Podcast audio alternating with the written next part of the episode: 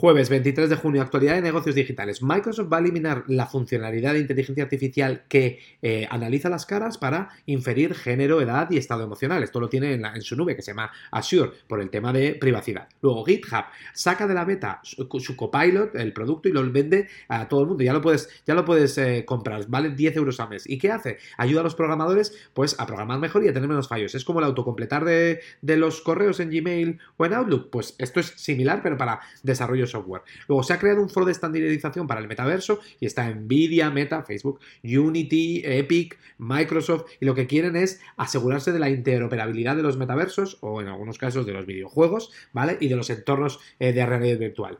Yo pensaba que esto ya había pasado, ¿por qué? Porque en Estados Unidos ahora están diciendo que en 2026 la publicidad digital de los periódicos será mayor que la publicidad física impresa de, en la industria de, los periódicos y, esto en otros países ya ha pasado. Pues en Estados Unidos todavía hasta 2026 no va a pasar. Y luego, flipante lo de, lo de Revlon, ¿por qué? Porque compró Elizabeth Arden hace cinco años y entonces tenía una, deuda y unos beneficios, y los beneficios pagaban bien la deuda. Cuando compró Elizabeth Arden, obviamente la, la deuda subió y los beneficios, pues en vez de subir, se estancaron o decrecieron, con lo cual cinco años después ha pedido concurso de, acreedores. Luego, ¿qué, qué, analizamos en la parte de en detalle? Tenemos que es una super app, ¿por qué? Porque el CEO de Snap ha dicho que está guay lo que está haciendo Elon Musk de llevar a, una, de a Twitter a una super app, que básicamente es una aplicación que tiene mini aplicaciones dentro, en la que puedes hacer, pues WeChat es el ejemplo en China, y puedes comprar comida o llamar un taxi o chatear con tus amigos, ese tipo de cosas, mil, cosas.